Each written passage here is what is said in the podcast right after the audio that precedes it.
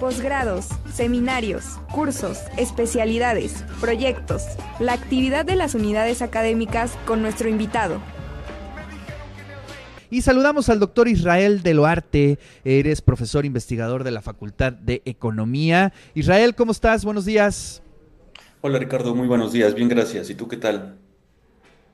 Muy bien, pues aquí en la Feria Nacional del Libro, ¿ya te diste una vuelta? ¿Ya, ya este, compraste algunos libritos o está en los pendientes de esta semana? Está en los pendientes, por supuesto. Vamos a ir acompañados de toda la familia, aprovechando mis hijas, mi esposa y tu servidor. El fin de semana nos vamos a dar una vuelta. Maravilloso, pues por aquí te vemos, Israel. Y mientras cuéntanos, ahí traes un tema bien interesante, la distribución poblacional en la zona metropolitana de Puebla. A ver, explícanos un poquito eh, esta investigación que estás haciendo. Sí, gracias. Eh, mira, muchos de los temas en la Facultad de Economía eh, se enfocan principalmente a las cuestiones pues monetarias, ¿no? Que la verdad es que es lo que más nos interesa. En mi caso particular, la línea de investigación que llevo, bueno, junto con otros compañeros, es cuál es el impacto que tiene esa distribución del ingreso en la distribución de la población. Esto es, como seguramente este, se, puede, se puede obviar, las ciudades son eh, polos de atracción para que cada vez más y más gente llegue precisamente a las ciudades, ¿no? Como es el caso de la ciudad de Puebla. Pero resulta que eh, este fenómeno eh, va dando paso a, una, a otro fenómeno a su vez llamado metropolización. Esto es que la ciudad central crece tanto que empieza a, digamos, a contagiar, bueno, no, contagiar no es el término, sino que se empieza a distribuir la población en los municipios aledaños. Y esto es la metropolización. No sé si me explique. Que para el caso de Puebla, en la zona metropolitana vivimos aproximadamente 2.805.000 personas. ¿Cómo ves? Bien interesante. Además es un fenómeno que, digamos, las grandes ciudades van incorporando municipios, van incorporando eh, comunidades y ahí empieza la complejidad de este asunto, ¿no?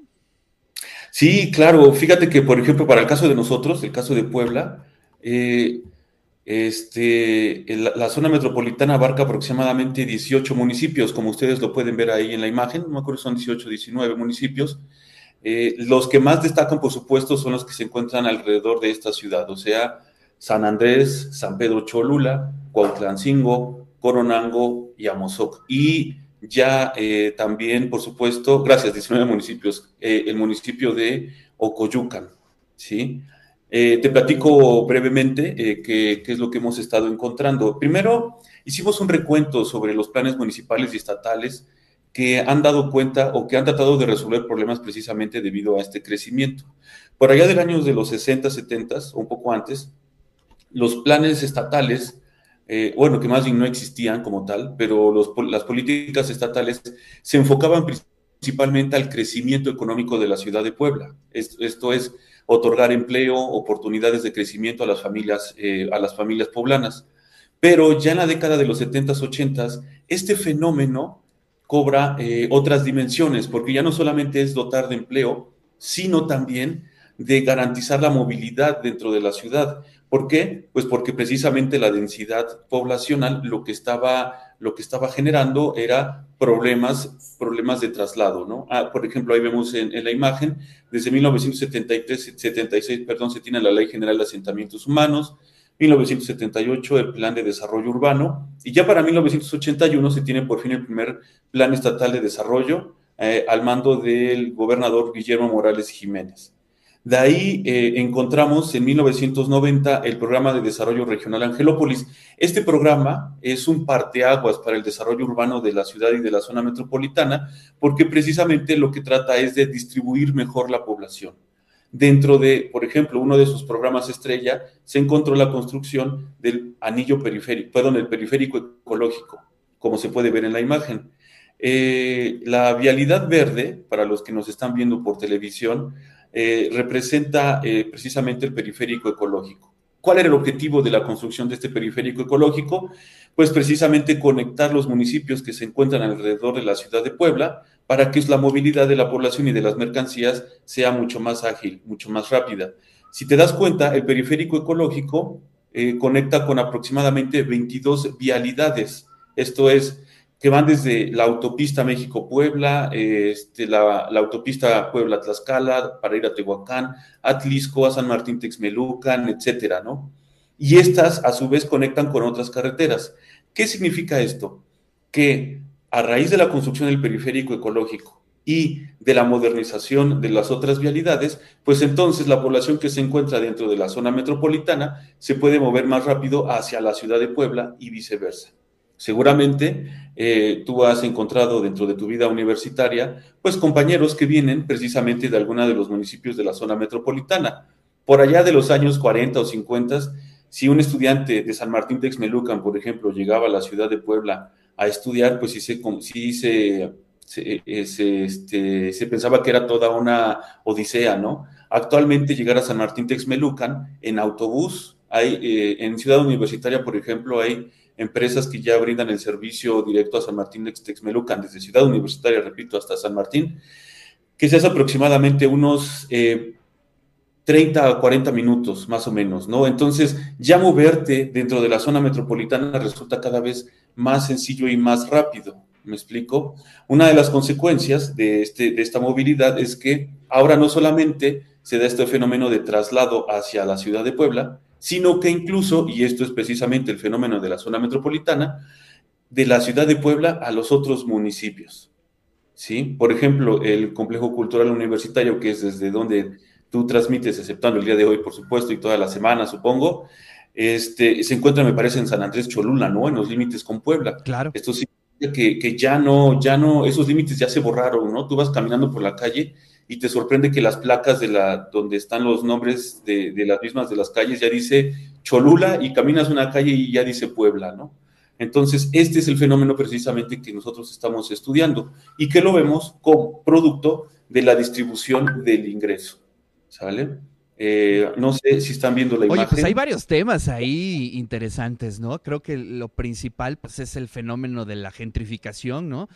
Claro. Eh, es decir, que de pronto estos eh, campos de cultivo de pronto se convierten en grandes fraccionamientos, eh, digamos, el espacio, la ritualidad inclusive que había en algunos de esos espacios se borran y de pronto se convierten en otra cosa. Y uno de los temas que más me, digamos, que me, me surgen o que se cuestionan, pues es que finalmente todo fue planeado para los autos. Es muy complicado caminar, es muy complicado eh, buscar otra forma de acceso que no sea el, auto dentro de esos espacios, ¿no? Sí, claro, y eso es un problema de planificación vial, ¿no? Como bien acabas de mencionar, eh, la tendencia actualmente es de ampliar el, el número de carriles de, de las avenidas principales, ¿no? Y eso, contrario a lo que uno debe suponer que aumenta el flujo vial, parece que más bien lo está entorpeciendo, ¿no? Y además de que no se le da cabida a, este, a otro tipo de transporte. Hay un canal en YouTube que seguimos muy, muy de cerca que se llama Urbanópolis. Eh, ahí, por ejemplo, hablan de la ciudad de Puebla y cómo ya necesita, incluso, por ejemplo, un tren ligero, ¿no? Y que, eh, claro. sí, sí, porque además ya no, ya no solamente es pensar en cómo se mueve uno dentro de la ciudad de Puebla, sino de los municipios que están alrededor, ¿no? Lo que te decía hace rato, o sea, seguramente también tú y, alguien de tu, de tu amable audiencia conoce el fenómeno de alguien que vivía en la ciudad y ahora se fue a Cuautlancingo, este, a San Andrés Cholula, a San Pedro, porque prácticamente vivir en estos municipios es como vivir en Puebla, ¿no? O sea, ya las vialidades, como tú lo mencionaste, acercan, pero el problema es que no tenemos no tenemos muchas alternativas, ¿no? Claro. Por ejemplo, Oye, pues perdón. interesantísimo esta investigación. ¿Cuándo la culminas? Eh, ¿Se va a publicar en algún paper? ¿Qué nos platicas? Pues mira, ya tenemos una publicación, precisamente lo que tú mencionas de esto de cambio de ritualidades, hicimos una investigación en el caso de Huejotzingo, que es parte de, de, los municipios de la zona metropolitana, y cómo han llegado allá zonas industriales y complejos habitacionales, y lugares donde este, antes se desarrollaba un ritual religioso, por ejemplo, el 25 de julio era el día de los ejidatarios, pues ahora prácticamente ya pasa desapercibido, ¿no? Eso ya, este, este capítulo ya lo estamos publicando eh, por medio de la Facultad de Economía y el Consejo Estatal de Ciencia y Tecnología, el CONCITEP.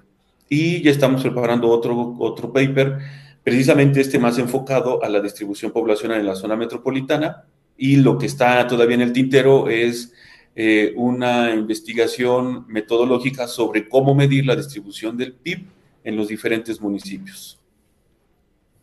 Claro. Oye, pues a ver si nos los puedes compartir para hacerlo llegar a toda la audiencia, por lo menos a todo el grupo del De eso se trata, que siempre está muy atento de las publicaciones en el 22 25 54 6163. Sería maravilloso poder leerlo y sobre todo compartirlo con la audiencia. Israel, te mando un fuerte abrazo. Muchísimas gracias. Gracias a ti, Ricardo. Estoy para servirte.